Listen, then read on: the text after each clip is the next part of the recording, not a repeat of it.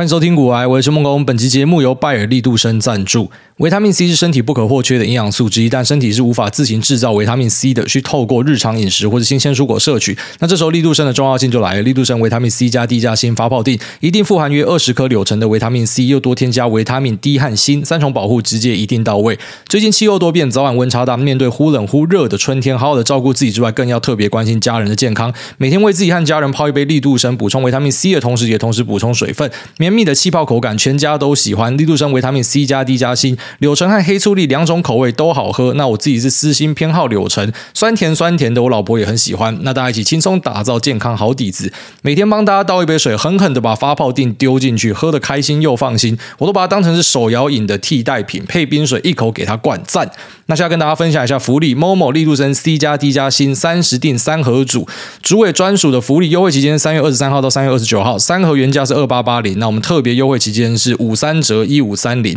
那此外呢，购买再送你质感不锈钢手杯一个，这是限量的。那此外呢，点击下方的链接领取主委的独家折扣码，结账再打折打到骨折。再分享给所有需要的朋友们，可以在链接上找个相关的说明跟资讯。好，那昨天直接被摇一个大的，大家应该都没有事情吧？我家里没有什么珍藏的公仔，还有什么玻璃杯掉下来之类的吧？我希望大家都没有事。我自己是完全没有被地震震醒啊！我是一个睡着之后就会呈现瘫痪状态的人哦，所以。完全不知道地震的发生，直到我老婆把我叫醒，叫醒之后我就刚刚说干，不要吵我，然后之后我们两个就继续回去睡觉。他也习惯了，他一开始刚来台湾看到地震的时候是惊慌失措，而且以前我们是住在差不多三四楼左右的位置，所以呢，呃，那时候的地震就已经让他觉得很可怕了。然后现在搬到了二十几楼，呃，前阵子有摇过一波。啊，他一样是吓到整个人，呃，不知道该怎么办。那现在呢，也好像习惯了，就发现说，干，其实小孩好像比地震可怕。哦，赶快趁可以睡觉的时候好好睡觉，才是身为人父人母最重要的事情。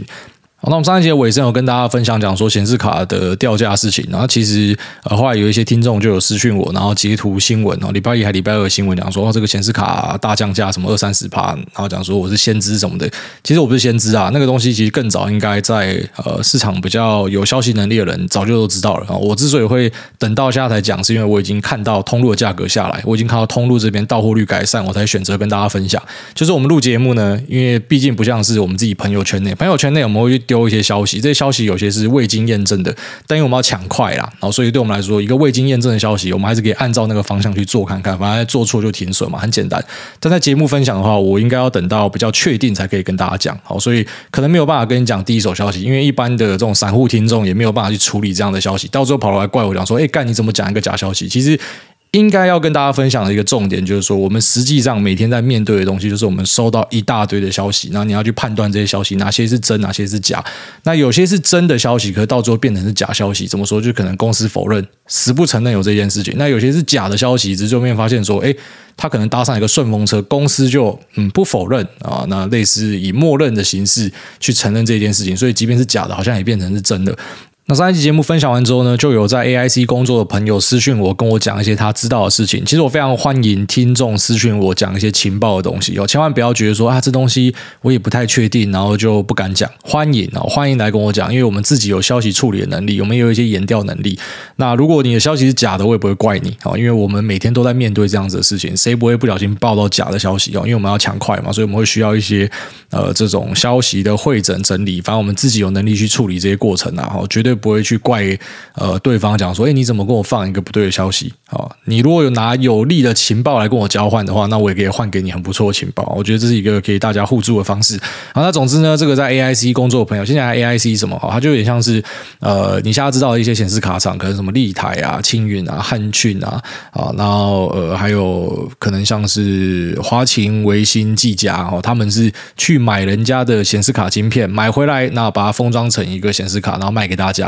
那封装的方式可能有有每家有自己的喜好跟差别哦，有些可能就是两个风扇，然后有些三个风扇，然后有些还会加一点 RGB 三原色灯，然后来骗我们这种肥宅尿尿的地方。我们看到吗？RGB 三原色真的整个东北掉，钱就直接掏出来了啊！所以他们是去跟显示卡的哦，就是晶片的原厂，可能就是 NVIDIA、AMD，然后去买他们的晶片，然后回来自己做成卡。哦这就是所谓的 AIC，或是有些人把它称为是 AIB 啊。那 AIC、AIB 的。呃这个工作人员呢，他就跟我提到一件事情，他讲说，其实老黄降价的那个事情，搞不好不是真的哦，甚至有可能是假的，就他可能根本没有讲这样的东西，他只是有提醒啊、哦，这个 AIC 们要多多努力。你看讲话讲得很保守，就是到底你讲这是什么意思？那其实他说，不管他讲的是真是假，不管这件事情有没有发生，那实际上看到的状况就是通路的价格已经大乱，然后那到货率也确实已经上升了，所以。这个到底老黄有没有提这件事情不重要嘛？因为我们实际上看到的状况就是，哎，显示卡的供需已经开始有有做调整了。那在 CNY 哦，就是中国新年之后呢，那也看到需求没有像之前这么的强劲，所以可能在之后呢，又会搭上一个我之前跟大家提醒过的啊，就是以太币会从呃 POW 的机制转成 POS。那需求可能又会再减缓哦，因为你要知道，其实，在过去显示卡厂它的毛利可能十几趴吧，啊，为什么最近显示卡厂的这个毛利可以拉到什么三四十趴，超高哦，营收可以拉很高，获利可以很漂亮啊？因为他们自己都在乱涨价嘛，哦，其实原厂并没有真的在显示卡这边涨很多的价格，是通路这一边啊，是是这些显示卡的品牌厂呢，哈，那他们的做法是因为他们发现供不应求，我就自己涨价，我没有人在照着啊，可能官方给的 MSRP 哦，建议售价卖，没有人照那个价格卖啊，大大家都直接妈的，反正大家都要抢嘛，然后我就卖贵一点，然后卖贵一点，当然我的毛利就变漂亮了嘛。所以其实实际上在过去的一两年，我们看到的状况是这样。那这件事情现在已经开始看到有扭转的迹象产生，然后并不是说显卡产业不行，它其实就跟面板、NB 啊，然后 DDI 有一点像啦，并不是说这些东西长期不行的，只是它之前因为真的太旺了，所以现在可能会进入一个修正。你之前显卡的毛利可能就十几趴，现在冲到三十几趴，最后面就校正回归嘛，比较像是这样的一个状况啦。那这是还有一个比较大的隐忧，就是我们之前提到的，然后就是币圈的以太币从。呃，POW 转 POS 呢，那对于矿工的需求会大幅的下降。虽然很多矿工他们很有信心嘛，啊，这个以太不能挖了，我们还是有很多小币可以挖。哦，只是就我身边朋友跟我的分享是讲说，呃，因为毕竟现在可能八九成的算力是堆在以太这边，所以你们一时间大家要一起出去啊，如果真的转 POS。你们要出去，你们也没地方去啊！没有地方可以塞这么多的一个胃纳量哦，所以这件事情还是分享给啊，当然矿工们，你们有自己的盘算，然后只是我跟你分享一下我的看法是这样子。那总之呢，我觉得这也会加速，然后就是显示卡的一个呃校正回归的一个速度啦。哦，就是之前的拉货很强劲，是因为可能很多人要抢呃这些电玩卡，然后去挖矿，但是现在可能。第一个就是我们知道 POS 已经接近了，所以可能有些开始缩手。那第二个可能就是呃，本来在挖的人，他们选择去脱手他们的二手显卡，因为他们知道说，哎，之后呃转换完成之后呢，可能没有那么多地方可以去资息了，所以开始去出售他们的卡，这都可能会对整个业绩造成影响。哦，所以其实我们上一期节目跟大家分享说，这个价格会开始往下探，并不是跟你赌说，你看吧，礼拜一、礼拜二会看到这个新闻哦，就是我们相信价格应该还是会在持续往下探，哦，就是这个应该不是一个尽头，这边分享给大家，哦，这就是我自己的看法了，哦，那你可以参考看看。好，那接下来我们就来跟大家聊一下昨天中国东方航空的坠机事件。好，那前面先跟大家讲一下，因为我们其实有不少的中国听众，虽然我不太确定是不是台干，然后在中国，但根据之前的私讯呢，应该是有一些是中国的听众啊。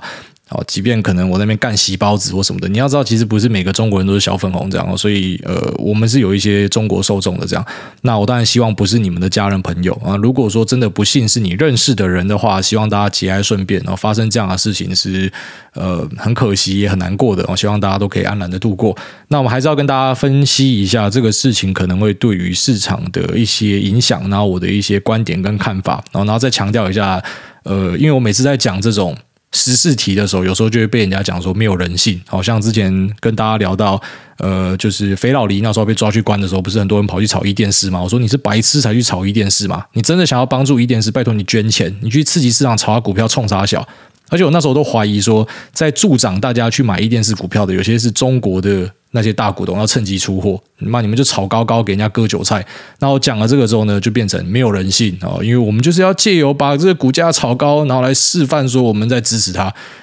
但其实你要跟脑袋不好的人解释事情，真的是很困难。然后后来呃遇到了这个俄乌战争，大家都知道哦，有听节目都知道，说我连续干的普丁不知道他妈几集，他妈一直喷。但是我在节目呃之外哦，就是在脸书上面分享了一篇啊，就是原物料价格上涨，用比较戏谑的方式说泄露普丁，那其实实际上就是干你娘，那原物料价格涨成这样，其实对股票市场也不好嘛。那只是当然，我们虽然有做一点原物料，但做原物料的部分也补不回股票现股的亏损啊。讲白一点是这样啊，所以就是用比较戏谑的角度来调侃这件事情，然后一样就被留言讲说什么人家在打战，然后你在这边赚什么战争财，反正就知道讲我没有人性啊。你知道，其实我就很常要去面对这样的东西，虽然现在已经比较麻木以前会觉得你误会我了，说要赶快跟你解释。现在就是算了，不要跟白痴解释。那就是你跟白痴意见不一样，其实是一件好事哦。就是世界上很多人会想要去追求，大家都喜欢你，可是你要适时的被讨厌。因为我现在去观察一个人，我会观察说。啊，讨厌他的人是谁？如果讨厌他的人真的就是一个低能的话，这是一个加分，这是一个负负得正哦。所以我自己也开始学会用比较健康的心态去面对这件事情。但是为了避免一些可能不必要的纠纷，还是先把这个金鱼讲在前面哦。绝对不是因为我们什么不关心上面的罹难者或什么的，然后就硬要讲股票的东西，因为毕竟这就是股票节目啊。所以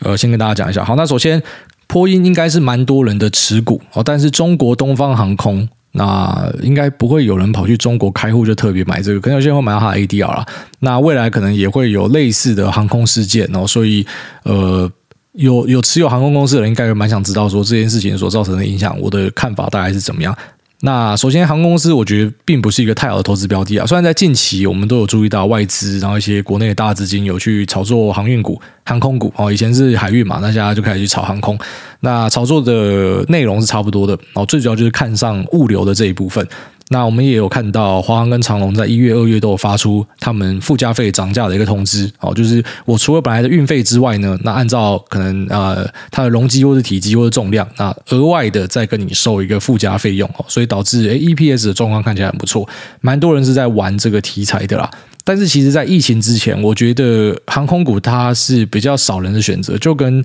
呃货柜轮一样。就是你看去年涨很凶的这个货柜三雄，你看他们之前的股价，在疫情之前是不会有人想买的那种鸡蛋水饺，比较烂的啊。那航空股其实也是有点类似，我觉得它比较偏向是那种上档有限，那下档呢可能是会很严重的一个公司哦。所以上档有限就是说，因为它的这个架动率啊，就是它的满载率可能要七八成以上，那多载人的部分才会赚钱嘛。而有时候因为遇到一些不好的状况哦，可能是。原油避险做错边哦，然后再就是有可能会遇到像空难这样的东西，所以一次就赔一个大的，平常就没有人赚钱，然后一次又赔一个大的，所以对于蛮多人来讲，他其实会避开航空股。那航空股在这样的事件下会有什么样的冲击跟影响？其实最主要还是要等到呃调查结果出来哦，看说到底是什么样的状况，会不会是因为这个机子的问题哦，设备的问题？如果是这样的话，那可能跟航空公司就没有太大关系嘛。但如果是因为训练的问题呢？好像之前复兴航空其实最后面调查出来就是。呃，那个 Captain 他关错引擎嘛，啊，本来他被大家称为是英雄，然后后来发现说，干他关错引擎嘛。那导致这个啊，连续在半年还一年内发生两起空难的复兴航空哦，这已经扛不住了，也没有人想要搭了，所以整个公司倒掉嘛。那我也是因为这样失业的哦，因为我们威航就是复兴航空旗下的，所以最差的状况就是你看到像复兴航空这样，就是他可能这家公司会直接不见了。那航空股就是这样的一个东西哦，上档比较有限，那下档呃，如果说遇到这个原油避险做错别啊，或者遇到一些空难哦，那可能造成冲击是比较大。有些人会选择避开这样的标的啊，我们就大概跟大家点一下。那最主要是要跟大家讨论波音这一块，因为波音应该是蛮多人会买的标的。那波音在这个事件上会受到很大的冲击跟影响吗？我个人是觉得，如果我们用理性的角度来说，有因为这样子有一些呃大幅的下跌，好像发生的当下有。那我自己是有小买了一点波音哦，就是当成是验证我的想法，看是不是对的。那如果在之后的调查过程中，或者未来的几天有看到大幅的下跌，我觉得在理性上哦，理性上这个地方应该是一个。还不错的买点啊？为什么会这样说呢？因为其实摔掉的飞机，它听起来是七三七家族嘛，所以大家想说，干你波音的记录真的很差。你之前一个七三七 MAX，拿下一个七三七 NG，我觉得它是要拆开来看的哦。因为七三七 MAX 跟七三七 NG 它是两个世代的东西。七三七 NG 呢是第三代的波音七三七，那它是一个相对稳定，而且其实飞安记录也很良好的一台飞机。那目前在全世界有几千台，中国可能占了三分之一啊，它的这个飞行记录也都是很不错的，所以呃，它并不像是七三七 MAX 是一个。推出没多久，马上大家都知道它有问题的一个型号，它是一个相对稳定的型号。那这边顺便跟大家解释一下，为什么现在会看到写说什么七三八或什么，它其实就是后面那个 dash 的差别哦，这个七三七的六百型、七百型、八百型、九百型，所以觉得这个七三六、七三七、七三八、七三九，好像华航飞欧洲那一班我很喜欢搭的哦，A 三五零，它是 A 三五零九百，所以就会把它写成 A 三五九，大概这样子。所以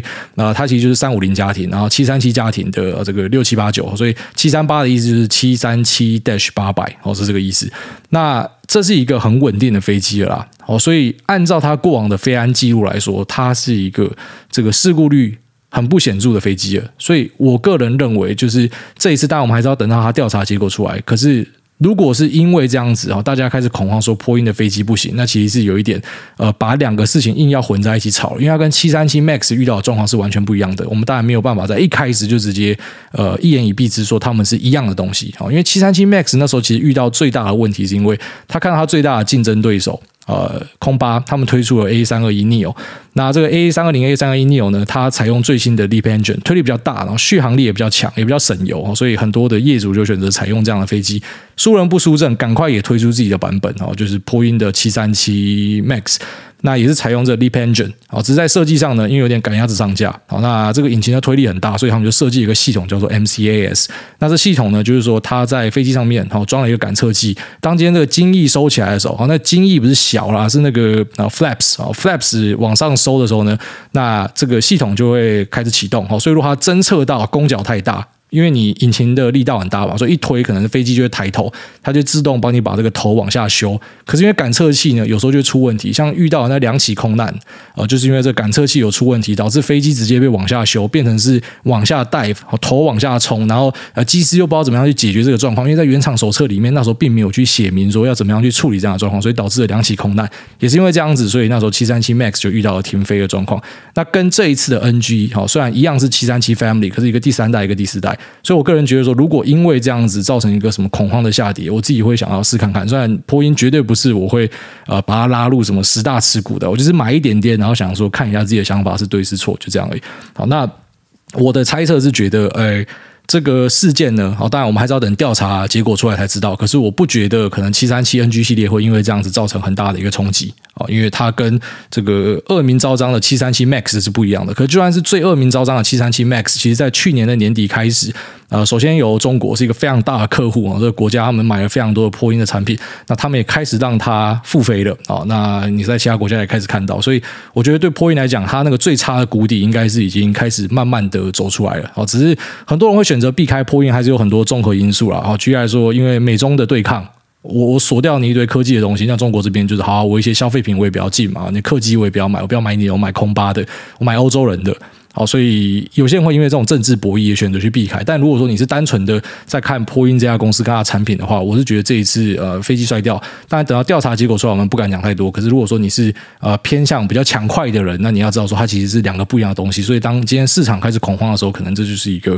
呃被恐慌所杀出来的点。好，是有这样的可能性啊。但是当然，如果因为这个事情哦，理性上我们这样看嘛，可是感性上可能我相信公司高层应该不会这样。但假设最差的状况就是啊。我们真的也开始很害怕波音的东西啊，然后可能各国开始选择让波音的飞机先暂时停飞，那那可能又会有有一些更深的这个跌点出现哦，这是可以去期待的。但很重要一点就是跟大家讲说，其实那个七三七 MAX 跟七三七 NG 啊是不一样的世代，一个是很稳定的，那一个是真的有出很多包，因为它的这个呃 MCS 系统所造成的。好，大概这样子。那在台湾的供应链呢，有有两家啦，一个是祝龙，一个是丰达科，这两家是比较有名的，他们做航空扣件。什么叫做扣件？扣件其实就是螺丝啊。然后这些航空扣件呢，它是要通过航空的验证哦，这跟那个什么太空验证其实是很类似的东西，是非常严格的哦，所以可以去通过这样验证的供应链，等于说你可以吃饭吃到老哦。这个这个验证不容易拿到啦，所以有这样子呃生产力的公司呢，应该是很漂亮的，这毛利数字也都很漂亮。只是比较可惜，这两只公司在前阵子表现很差，就是那个七三七 MAX 停飞，因为他们最主要在做这个 LEAP engine 的一个扣件。哦，所以在这一波呢，我们也可以蛮明确的看到，也有可能是因为上面的那种散，因为现在已经类似变僵尸股，它是可能大概两年前的一个热门股，哦，现在已经没有什么在玩，所以可能发生这样的事情。你看到波音，你看到东方航空都有大跌啊，可是哎，台湾这两家公司竟然没有什么跌，哦，可能是因为散户都已经跑光了，剩下大股东，知情大股东就知道说，哎，这是两回事嘛。那可能是因为这样原因，那可能也是因为啊，就已经跌无可跌，就已经修正的差不多了。那这个就是比较吃，就是七三七 MAX 假设复飞之后啊，那假设我们这儿看到旅游的复苏潮等等的啊，那会需要有更多的零件维护，那可能这些公司会有一些机会啊。那我觉得这是一个还不错的观察点，因为你看到他们并没有因为呃这一次中国的这个事件，而且它离我们是更近的，然后在市场上呢，它的股价有比较明显的冲击哦，可能这个。这些持股者，大家是有去消化这个情绪，然后并且明白啊，其实是两回事啊，所以这也是一个观察的点。所以总之呢，我觉得波音在这个事件上，哦，首先当然是他。呃，必须要配合中国调查，然后看说到底是发生什么样的状况哦。那呃，按照数据来看呢，七三七 NG 是一个很稳定的飞机啊，哦所以应该不会是有什么样的致命性的瑕疵，会导致全世界的七三七 NG 必须要因为这样子停飞。那你说中国在飞机是不是自己可能有什么问题？几率可能也偏小，因为现在毕竟中国这边的疫情管控超级严格，所以呃。你就已经知道很多飞机是没有办法飞了，所以他也不会说什么我硬要拉一个可能呃并不是状况很好的飞机出去飞之类。这个飞机的年限啊，它的它的年岁呢也才六六岁多一点而已，所以算是一个很年轻的飞机。所以目前我们假设用一个啊，就是比较第一手的角度去看它的话，会觉得呃，至少下午可能身边群组的朋友，大家和那些机师朋友。他们也不太确定说到底发生什么样的状况，大家都在猜测，都在猜测，但是都知道，哎，这个飞机其实很稳定的，所以发生这样的悲剧呢是很意外的，或是感到非常意外的。OK，那如果说你手上是有持有航空公司的人，你就要知道说，航空公司的下档是蛮深的哦，因为各式各样的状况都可能对股价造成一些蛮重大的打击哦。那在平常承平时期的时候呢，赚钱也没有赚很多，但是在现在这种比较极端的事情。呃的的行情哦，就是肺炎的行情里面，你看到货运公司因为这样赚很多哦，这些货柜轮赚很多钱。那你看到呃，这航空公司因为附加费好，所以 EPS 开出来还不错。即便可能旅游根本还没复苏，那赚的钱不错。那个比较像是在肺炎后的一个现象哦。但是肺炎前，如果你还记得的话，或是呃，如果你是比较慢进市场的，你回去稍微考证一下，你就知道，它其实不是一个太好的标的啊。就平常不会有人去买那个东西。我在这边跟大家分享一下我的一些意见跟看法。好，那最后面我们来跟大家聊一下哦 PCB 产业，因为我们近期看到投信很用力的在买 PCB 哦，那可能很多人也都有上 PCB 的车，那因为 PCB 的幅员真的是超级广大哦，它有一个美称叫做啊这个工业之母啦，哦，就是任何的工业消费性产品，呃，手机、电脑，或者说什么五 G 卫星。啊，什么死人骨头你都要用到 PCB 板啊，PCB 就是印刷电路板，你把晶片，你把电路锁在上面啊，然后让这个。呃，一个机子可以顺利的运行，好，它就是一个载体，它是一个绝缘载体啊，可以简单来这样说。那 PCB 的种类跟分类是有很多的，那台湾 PCB 公司超级多，台湾 PCB 占全球产值也超级高，所以可能很多人会把它混在一起，然后在假设你要炒 PCB 的时候，然后就炒错东西，就比较尴尬。好，举例来说，你可能看到大家在拉什么新兴、景硕、南电，那你就跑去买了一个呃什么耀华，那想说它一样是 PCB 啊，它股价也比较低啊，我就买它啊，你就会发现说干。你可能不知道，搞不好有些人会因为这样意外发财。有时候随便乱买东西，反正那个东西比较涨。好，但我们讲说，假设你是冲着这个题材性，你看到这三只在涨，去买这个，因为就错，因为他们做的东西差很多。好，就我们最常听到这三只，欣兴、锦硕、南电呢，他们最主要哦，在市场上大家很看好的一个点是那个 ABF 载板哦。那 ABF 的全名叫做 a r g i m o t o Built Film 哦，这是 ABF。那 a r g i m o t o 就是未知数。一个日本的食品公司，你想说干到底干他屌事哦？因为他们在做食品的过程之中发现了这个材料，啊，这个材料拿来放在 PCB 上面特别好用哦。那最早是由 Intel 他们去导入的，所以诶，这个东西在近年哈，特别是呃在高速运算的。呃，一个大趋势之下，哦，那你就发现说，这个 IC 窄板的需求是非常强劲的，或者是这个 ABF 窄板，所以这三家公司才可以呃享有一个超级高的估值，那法人也都非常非常的喜欢它。那会旺到什么时候呢？我觉得应该还有很长的一段路在走了。所以像这样的公司。呃，在买点上，一般就是等到可能市场有恐慌崩盘的时候，你去捡这个，应该胜率会蛮高的哦。那平常你要做动能交易，那我没有办法跟你分享，因为动能交易你要眼明手快啊。只是你知道它跑道很长，所以假设短线上，哎，有遇到冲击，可能这东西是很多人捡尸的一个首选啊。好，那这个 IC 载板近期比较呃有有曝光度的一点哦，就是我丢在国外的 Telegram 上面有一张图片哦，这个图片就是。呃，苹果推出了 M One Ultra，哦那这 M One Ultra 它是把呃这个两个 IC 把它并在一起，好，那变成很大一片哦，就是你看那个图片，就是它它。比较对象是 Ryzen 哦，AMD 的。他想说，干那个 size 真的超级大的。那它放在那上面的那一片哦，那一片东西呢，就是载板哦，就是我们我们现在知道这些 IC 载板。那那一片呢是星星做的哦，是三零三七星星做的。啊，这其实已经不是一个什么新闻的啊，就星星它跟台积电，然后跟呃苹果本来就是比较密切的合作关系。然后这市场应该早就 pricing 了，所以它比较偏向是因为那个成绩就是越开越好，而且又有涨价的可能性，所以。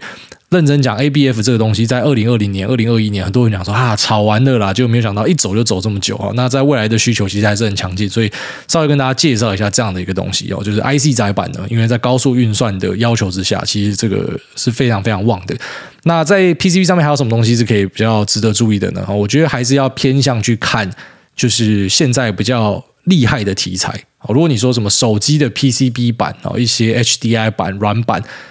呃，去年我关注过一只叫台郡，然后那台郡最后面它表现就是非常的差，它就是吃到苹果的这个软板馈线的单，结果也表现的不好啊。你就发现这个手机题材在去年其实是很不旺的，所以今年我在玩手机，我他妈我就是白痴，然后绝对是避开手机。那主要挑的对象呢，哦，可能有些人看这个 IC 载板，IC 载板当然有些可能也是呃用在行动装置上面啊。再来呢，就是会去注意的就是 server 板哦，server 板跟前阵子有一个有一个标的叫博智，博智有看到这个跌停啊。那稍微去呃查了一下原因哈，一开始问到的原因是讲说，因为呃他们有缺料的状况产生，所以可能营收会递延，然后这可能公司那边给的说法。那后来再去问是有问到讲说缺了一个安森美的料哦，一一个很关键的晶片没有办法做出来，所以东西会被往后延。哦，但是整体来说呢，哎，台湾两家在做这个 server 版的 PCB 哦，一个是金像电，一个是博智哦，其实他们都是还蛮纯的哦，就是在他们营收贡献上蛮纯是在做这个伺服器版的，所以。马上就可以拆分出来。刚才前面讲，欣兴、紧缩、南电是在做 IC 载板嘛？那这个博智跟金像电呢，就是比较偏向呃，然后在做这个伺服器的板。那再来呢，可能就是近期很红的哦，因为 Starlink 送去乌克兰，获得很大的一个曝光。那美国的这个太空司令呢，也提到讲说，哎，这个 Starlink 的贡献卓越，所以呢，呃，官方哦，军方这边也会认真去考虑啊，就是我们把。呃，这些卫星通讯呢，当成是一个标配的可能性啊，所以可能有些人会去注意这个卫星题材。那台湾的卫星题材，可能有些就是偏向这种射频元件相关的啊，那甚至是比较扯的是，连锡膏都可以炒啊，这个汉锡上面的那个汉锡。那当然，它也是要要通过比较严谨的认证才可以用在这些太空器具上哦。但你像这样的标的，有人在看。那我们一样先讲这个 PCB 啊，PCB 的部分就是华通哦。之前有跟大家聊过，就是聊 Starlink 的时候就聊到华通，聊到奇迹哦，这都是比较纯的一个 Starlink 的标的。所以比较纯，就是说。它在里面的贡献是很明确的啊，只是问题是在公司的占比，好像像启基可能就是五六趴，那像华通呢，目前是三趴，那只是华通预计在明年可能可以拉到六到七趴，然后就是在这个卫星版的占比会会比较高一点啊。那卫星版目前还没有问到它的 ASP 是多少，它单价是多少，但是因为那很大一片，然后我去 Google 那个 Starlink 的 PCB，那很大一片，又大又厚的，那又要通过这个航太验证的，我相信它的单价应该很高，所以即便它的这个占比是小的，但是哦，应该是有蛮不错的贡献。那在接下来几年，其实也不是只有 Starlink 会设，因为刚刚提到像呃美国的国防部可能也开始去注意到这件事情嘛，然后可能亚马逊的 Kuiper Systems 哦，之前跟大家聊过这家公司，那他们可能都会有呃类似的这种低轨道卫星的需求哦，所以在目前台湾的呃卫星版的供应上呢，就是只有华通哦，目前就我的理解是只有华通，当然之后可能也会有其他的供应链产生啊，但如果你关注这个题材，的，你可以去注意啊，就是可能会有呃有机会哦，就是当然我们实际上还是要看它的营收跟获利是不是真的有开出来。那如果说有开出来的话呢，那这可能是一个还蛮不错的轨道。虽然如果大家都要进来抢的话，应该这个东西就会被稀释掉哦，因为卫星的这个占比是相对小的。因为你知道，其实就算呃设了很多颗上去，可是比起其他的啊什么伺服器的需求、消费电子的需求，呃那这些呃高速运算的需求啊，这个是相对小量啦。所以如果是是它独家继续吃的话，可能有机会啊。如果说是分给大家都吃的话，这个呃肉可能就没有这么多了。那华通其他的产品线就没那么强，什么软板、软硬结合板，那再就是 HDI 板。HDI 板可能除了看华通之外，有些人会看剑鼎。然后健鼎就是一个稳到有一点无聊的公司，就连前阵子啊台股开崩的时候，它也它也不会崩哦。可是台股开始反弹在大涨的时候啊，它也不会涨，比较牛啦。哦，但这家公司呃是出了名的，就是说风评很好啊，公司什么。正派经营，所以有些人把它当存股看待哦。它就是以这个呃 HDI 为主。那另外再就是呃我们之前去年有跟大家聊到的臻鼎跟台郡啊，那他们就是比较偏向呃，大家会把它列为是瓶盖股啊，就是跟苹果的关联性比较强一点，然后做这个行动装置相关的那。真鼎近期的股价表现是比较强势一点，因为有有传出说他们要切进去 ABF 题材，但就我这边看到的消息指出，它的那个 ABF 跟新兴紧缩南电的 ABF 那是有有一定程度的差距，哦，并不是说什么哪一家瞎鸡巴公司今天要去切某个题材，它就可以马上获得所有的验证，然后可以抢走一大堆客户，哦，那个都是需要一点时间验证，但可能因为有这样的一个转机啦，然后所以有些人就选择先把资金塞进去这样子的地方。那再来就是还有一些什么汽车板啊，或者有没有的板哦，那个我是觉得，因为车用虽然听起来很香，对不对？可是车用里面最香的是呃 ADAS，就先进驾驶辅助相关的东西跟晶片，我会建议大家去看这个。可是你说板子的话，价格没有特别漂亮，所以你要投资 PCB 去看汽车板。我觉得香度是有限的哦，所以当我们今天在看 PCB 的时候，我会觉得最香的东西是 ABF，可是 ABF 的估值就是已经很高，因为市场也知道它很香，大家已经在那边炒它。我在二零二一年就觉得，然后可能会继续炒，就他妈炒到二零二二年还在炒。那再来呢，可能就是伺服器板哦，因为我们知道 Intel 会在今年做迭代，那 AMD 可能稍后一点哦，它也会有这个 Genoa 新的啊，就是接在 Intel 的 Sapphire Rapids 啊，就是它最新的啊伺服器晶片之后啊，新的。新的架构之后哦，所以像这些东西都可能会对于这个业界造成一些拉货潮哦。如果说你相信伺服器迭代会发生的话，那算伺服器的东西我们大概在呃接近半年前就跟大家提到，我觉得蛮多东西已经可能已经先走完一波了，后面还不再继续走下去，不太确定啊。只是看到近期因为 PCB 有有这样一个风潮，稍微跟大家讲一下，就是你在看 PCB 的时候，你要很明确的知道他们到底做的类别是什么，它是做什么样的板。它的应用的场域是什么？哦，就算一样是是做 HDI，那是用在哪里的？哦，那也很重要。那再来就是它用的这个呃呃，就它的终端的消费商品呢，是高高阶的还是中阶还是低阶的？哦，这也非常的重要，因为 PCB 厂商真的太多了，你就是要借由这个方法去做筛选。那当然比较快的方法就直接看毛利哦，看毛利是一个很简单很暴力的方法。那大概这样，好，就跟大家分享到这边，我们接下来进入 Q&A 的部分。好，第一位我要取到周子瑜，他说：“挨大挨大，居居大，梦工哥你好，小弟想请问一个问题，小弟一直都觉得男生应该要有四轮才有资格交女友，因为总不可能骑着一台小摩托车，然后载着心爱的女生在待转区晒太阳吧？但是小弟现在还只是一个小大一，骑着小机车，然后也没有很有钱，虽然家里的环境跟梦工哥很像，基本上不用自己扛学贷，生活费也是家人支援，自己本身有在打工赚钱，但是总觉得跟那些开名车上下学的富家子弟来比的话，真的是觉得太抬不起头，那总觉得自己没有外在事物的加持下，就是个什么都没有的大鲁蛇。也因为这样子，觉得自己很 low。想问梦工哥有什么提升自信的建议？那最后祝挨大以及各位听众大钱一直赚，Lisa 天天心情好，Noah 不要变成皮蛋宝宝，秋口每餐都有肉肉吃，谢谢，好感谢你的祝福。那又有一个他妈妄想症的，说自己要娶周子瑜，我跟你讲，你就是懒觉太小了。我跟你保证，你要么就是懒觉小，要么就是蛋很小。就什么样的人会觉得你要靠外在的东西才会让自己有自信？我觉得这种想法是很变态也很可怕的。因为如果说你一定要有外在的东西才会让自己有自信，并且抬得起头的话，最后面就会变成炫耀狂吧。就是那种我们讲的自卑转自大啊！你终于有一点东西，就每天秀，你看这我车，哎，你看这我手表，你看我要穿那陈冠希的闪电牛仔裤、牛王什么的，不要太在意那样子的东西。虽然我跟你这样讲，你一定也听不下去，你也不知道怎么样改善，但。我就讲我自己的案例就好了哦。我直到要生小孩之前，我是没有在开车的，我都是搭 Uber 搭公车。我跟我老婆搭公车。我之前在大学的时候，我也都是骑摩托车。但是有因为这样子没有女朋友吗？呃，还是有。因为这样子我老婆没有嫁给我吗？诶，还还是有，都还是有。所以跟那个关系是没有没有没有太大的一个这个啊关联性。就是你一定要有什么车子，你要很好的房子或什么的。因为因为像我跟我老婆认识的时候，哦，那时候在台北市租一个三平大的套房，是后来发现说，干这个套房这么小啊，那一样的开销到林口可以可以住比较大，哎干脆就到林口去。但是一开始在台北住一个套房，然后我老婆还是过来了，所以呃，我当然不知道讲自己的案例是怎么样，搞不好我是一个个案，搞不好我是一个特例嘛。哦，但我身边也不乏这样子的人。应该说，如果你觉得你一定要靠一些外在的事物才可以去吸引到别人的话，那你吸引到的人，他搞不好就是看到你外在的事物才来的人。所以，当你今天你失去了你外在的东西，你的老婆跟女朋友搞不就跑，因为要看这个东西来的。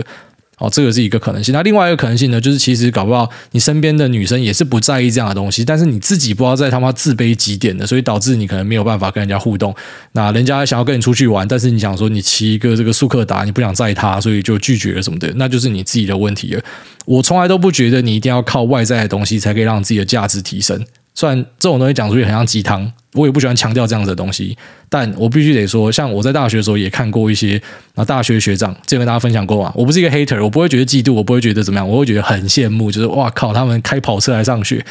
那。呃，我也就是停留在一个羡慕的角度也，就哇，他的车真好帅哦，这样可以开开有多好之类。可是不会觉得我一定要那样子，因为你会发现那个东西并不是特别的重要。啊，如果说你把心力都放在上面的话，会产生很多的嫉妒之情啊。那其实嫉妒是一个很有毒的情绪。那我觉得你自己要慢慢去呃改善，然后跟发掘这件事情，不然哦，你说你一定要外在事物加成嘛？等你带了一只百达翡丽，然后穿全身设计师品牌，开一个很好的车子，我觉得你可能到时候也会发现。你无法解决一些很核心的问题，好，这个是要自己慢慢探索的。下面这个密集自摸，他说五星吹吹出来选我选我。那诸位您好，最近开始听您的节目，五星推爆通勤舒压必选好节目，干语助词都恰到好处，常常听懂重点后笑得像白痴。那祝诸位大大一生平安赚大钱，战争早日结束，世界和平，经济起飞。哦，真的真的赶快战争结束，赶快原物料价格下来哦，然后联准会不要这么激进，不然。感真的是油价每次破百。殖利率每次倒挂，后面都没有好下场，这个是统计学，所以我也是怕怕的啦。但近期股市还真的蛮强劲的，好像大家都已经忘记有坏消息了。但四月七号有一个 FOMC，我们等那时候再来看看状况怎么样。好，下面有这个桃园木村股灾，他说 VT 屯魔法师第一次留言，诸位你好，假设我最近看好美股是低点，那股票已经满仓的状况之下，跟 IB 借钱小开杠杆，目前的策略是借出来的钱都只丢 ETF，像是 SPYT QQQ，然后假若之后美股涨上去。依照主委之前提过的策略，可能杠杆逐步往上加，并且确保自己带钱回家。那如果持续有现金流的状况之下，每个月丢二十万台币进去，其实也是一种降杠杆吧。没家人、没伴侣，只有薪水。QQ。那现在的烦恼点是在低点买一堆指数型，却不知道什么时候要把它们卖出换个股，演变成为跟 IB 借钱上涨，理应杠杆要开更大，却持续入金降杠杆，有点微妙。那当然我理解有下跌风险，目前我还可以承受更多跌幅。听很久了，上集有位听。众受忧郁之苦，希望诸位以及每位听众都可以身心健康。那即使人生遇到很糟糕的事情，都可以撑下去。忧郁、焦虑、忧郁、焦虑，通通不见。那每个人都可以找到真心爱你们的人。You are the best, love you guys。好，这个桃园木村股灾现金流非常强劲哦，每个月有二十万台币。爸爸啊，爸爸，你有一个儿子在领口这边啊，自己来接儿子。好，那他的这个做法是没有问题的哦。确实，在我们的部位管理上，我们会用趴数来看。所以趴数就是说，我现在持股是，我们都会这样问，我们身边朋友都是这样这样在讲话的。我们持有一百四十趴的股票，意思就是我现在开了这个一点四倍的杠杆。哦，那我现在持有是两百五十趴的股票，就是我开了二点五倍的杠杆。那一般呢，你可以去维持这个杠杆，因为杠杆是按照你自己主观上对于市况的判断去做调整。哦，所以举例来说，你觉得现在是一个相对低点，所以杠杆可以拉到呃哦一百五十趴。那你入金之后呢？你当然自然而然就要加更多杠杆，把部位加到一百五十八，你懂我意思吧？那个那个是锁住的。啊，你觉得现在是已经呃市场热度很高了，你把它降回一百趴，那一样，不管你入金入多少，那你就是要要确定你的这个呃部位是锁在一百趴，是这样玩哦。那如果说你要使用我讲的那个策略，就是看对，然后持续往上杠上去，没有问题啊。就是你已经。呃，看到你的这个发言呢，其实你大概知道它的逻辑是什么，那你就你就照着那样去玩看看，没错。只是你现在最大的问题，我看起来啦，哦，是因为你丢太多钱了，因为你的现金流太强了，所以你你杠杆又开不够大的状况之下，导致啊，你可能里面的部位也没有到很大，所以当你入金就会马上把这个杠杆就去掉了，所以才会有这样一个感觉。你要避免的当然就是你加更大的杠杆哦，只是加更大杠杆，就像你说的，它可能也会有更大的一个跌幅，这是你要注意的。那。再来呢，就是说你你抄底，然后是使用抄指数这件事情，其实这件事情是很正常，而且是很多实务上就是实战派的人，大家都会这样做。好像当然不好说是谁啊，知名的总经大师也是使用类似的手法哦，就是呃，当今天他觉得位置够低的时候，那就是杠杆、杠杆指数、杠杆大盘哦，或者是一些呃比较偏主动选股派的也会使用这样的一个策略。为什么？因为当今天从谷底反弹的时候。哦，如果你赛道个股是很爽嘛，这有些东西就是不会弹啊。可是大盘在谷底反弹的时候，你要知道，大盘平常是哦，举例来说，在相对的高点的时候，可能大家觉得大盘是很无聊的啊，每天就是零点五、零点五这样在动而已。但是在反弹的时候，大盘是可能会有两趴、三趴的，所以这时候去杠大盘，就会觉得哎，下档的风险是有限的，因为干了不起，我就是再把杠杆降回去，我持有大盘，我本来就要买大盘嘛。啊，可是上档的这个空间呢是很大的，因为平常大盘不会这样子反弹，不会这样子涨，所以在抄底的时候，呃，去抄大盘，并且使用杠杆，还是要强调，我我不推荐他使用杠杆，呃，警语还是要先下，因为不然一大堆他妈有的没有乱搞，然后就去死，因为你没有像这位仁兄有二十万的现金流，好，但是你的做法是很常见的，就是抄底先抄大盘，然后开杠，那等到它反弹回去的时候，再开始慢慢把它打散，然后换成是个股。其实这是一个正确的过程，好，这是一个正确的过程，并没有太大的问题。那想要这样做是 OK 的，因为现金流很强劲，然后现金流很强劲，那在你确定你的部位啊要开到呃一点五倍还是一点六倍还是两倍啊，你你只要可以确定这个部位是有锁住的，然后每个月都有钱进去的话。其实要死掉真的很难，现金流强大的人要挂掉真的是相对困难，除非你真的是很很故意在恶搞，不然你的容错率比一般人高很多。所以你现在提到的东西其实都是可以试看看的。那我我不觉得有任何的问题。下面因为这个三重谢梦工他说战魂，那被念低消五星吹，俄乌大战打了二十几天了，本来布丁说三天就要收工，殊不知乌军跟人民的各种奋战精神，加上马斯克的开图秘技，让俄军现在见漏败相。那这故事告诉我们，自己要坚强，自助才会有人助，就不会被强国欺压。像请问主委以前说的特战魂，是否会因为有了孩子而躲避战场？那之前谈到会因为孩子吃沙拉求健康，当然不是在勤勒，一定要英勇死在战场才是对的。因为在想象我这样的单身肥宅在战场上烂命一条，至少还可以完成大我。想知道像癌大这样子有资产孩子的人，心态上会不会有些转变？那有了需要守护的东西，就更珍惜生命。最后祝癌大立 flag 都往好事发生。OK，拜。OK，那呃，他提的那个特战魂，忘记是在哪一集聊到，好像是在嘴那些讲我是中共同路人，就想说干嘛林北当兵还当特战兵，到底是要嘴说什么我是中共同路人嘴下笑，然后提到那什么特战魂。我看我们特战兵，然后他在就是我们呃下部队的时候呢，就带我们去参观战史馆。然后你去战史馆里面呢，他给你介绍说啊，我们这个特战之前有出勤去东山岛，然后你们学长都挂了，就是很多人都死掉。然后呃，在这个部队长官跟我们的说法也这样，就是特战是台湾少数的所谓攻击性的部队哦。所以当今天假设台海打起来，我们可能就是被空投进去中国里面搞破坏，或者说呃，假设他们登陆的话，我们就是空投到后面。反正伞兵的呃特战伞兵的任务就是要被包围，要被处理，然后死亡率很高这样。所以我当然知道，如果今天台海真的打起来，然后伞兵真的被投入战场去。使用他该做的事情，你看一下那个 VDV 啊，VDV 俄国的伞兵部队干不是他妈 几乎全部都被宰光了啊，所以伞兵的宿命就是这样。那对以前在选部队兵种的时候，就会比较冲一点，觉得没差。那现在有小孩之后，当然你的想法会稍微改变嘛。那可是你说，如果真的大家要把你的什么家园给剥夺掉，你要逃吗？你还是不会有这样的想法。但是对于小孩会有更多的更深的一个想法，像我看到呃俄罗斯有些娃娃兵嘛，就什么军校生还是什么义务役，然后被找去前线打仗。我的想法是我绝对不会让我的孩子去打仗。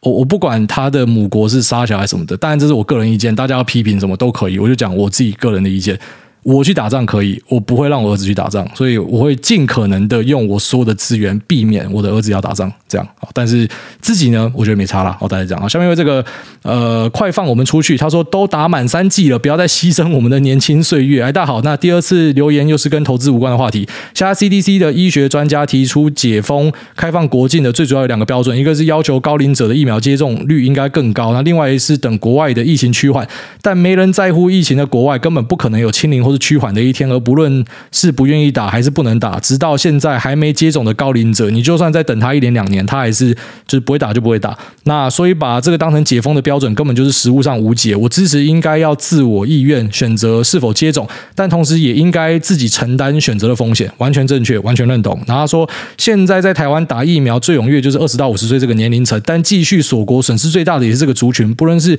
出国就学、就业、探访亲友，那甚至是一年一度的出国旅游。讲直白一点，在全世界都选择开放的现在，乖乖接种满三剂的绝大多数青壮年们，到底要为了共同承担极少数的人自己选择的风险而牺牲自己年轻黄金岁月到什么时候？期待部长说的一个月后能够有一个公平又正面的消息。那最后说一个不正经的，现在可是难得可以在世界各地旅游，又不会碰到蜂群式中国客的宝贵期间，每多关一个月就多错过一个月。好，那首先先回应你那个最后面那个说法，那是真的。我，现在在外面的中国观光客非常少，少到不行。因为我刚刚从欧洲回来嘛，那真的是少到不行。然后再来就是，我们确实是为了少数人在牺牲多数人的自由，然后大家会跟你情绪勒索，说难不成你要看到台湾人死掉吗？这就是目前的难处。啊，就是需要有一个人讲说，对啊，干你会死，你就去死一死啊！只是 没有人敢讲这样子的话嘛，谁敢啊？那我跟大家引一下香港群友跟我们分享的东西啊，其实香港人或是一些中国的朋友，他们对于现在的封城潮非常不以为然。他们讲说，其实现在很多挂掉的这些老人家是 die with COVID，他不是 die of COVID，他不是因为 COVID 死掉，他是他死掉的时候他刚好身上有 COVID。因为老人家本来就是一段时间会挂掉，可在统计上他就会把你画成是你可能是因为这个肺炎挂掉，但实际上搞不好不是。那就算是那拍谁？因为你就是比较体弱多病、比较比较年迈的一群嘛。当然有些人会讲说谁家里没有老人，所以我跟你讲这个辩论是我我不太希望一直去表态这件事情，因为这是一个很大的难题，没错。但我必须得说我的立场就是支持开放，我从一开始就是这个立场。我就是支持说，我们应该要有自己的选择。所以你看，以前一大堆人在那边说自己是右派嘛，台湾不是很多右派吗？现在右派都不见了啦。我跟你讲，台湾的右派都是政治取向的右派哦，政治取向对的时候才会出来讲讲话，平常根本就不是这样的样子。啊，就平常还是很支持这种大政府控管。你就发现很多这种他妈的很假的人哦，真的现在好多这种很假的人。那。如果说你可以正确的去看待这些数据的话，你会知道说它它可能就是一个流感，但没办法，媒体一直报，媒体一直去报最可怕啊，香港堆尸哈，那什么样？那他根本也也不会给你报说到底实际上死亡率怎么样嘛？啊，疫苗打满的人死亡率怎么样？大家自己去看数据好不好？那更别提，那么他们很多是打他妈中国疫苗的，你去看呃，我们在笑的那些，好像现在台湾人开始有越来越多人醒来了。好，但之前在笑人家欧洲国家的，你去看一下人家的数据啊，你看一下啊，你就算你不要看一下的数据，你看历史的发展啊，就是大家一直在讲说欧美人失智，对啊，就是一直失智，然后都一直过得比亚洲人来得好，那到底是发生什么事情？哦，因为他们的祖先掠夺我们。其实那个是观念啊，很多东西是观念，观念也没有办法改变。那实际上我们的产业的状况，或者说我们我我们的社会就会是长这样子。那我很讨厌跟这样的东西对坐，反正我该讲的都已经讲完了，所以一样啊，这个东西就是这个快放我们出去的表态哦，不是我，但我的立场一直以来都很明确啊。那我也期待部长哦之后他这个转弯，希望他转得漂亮哦，不然如果按照本来那个苏贞昌讲的要锁音，要今年继续锁下去，我真的觉得是他妈低能啊。下面因为这个菜鸡想要变凤凰，他说。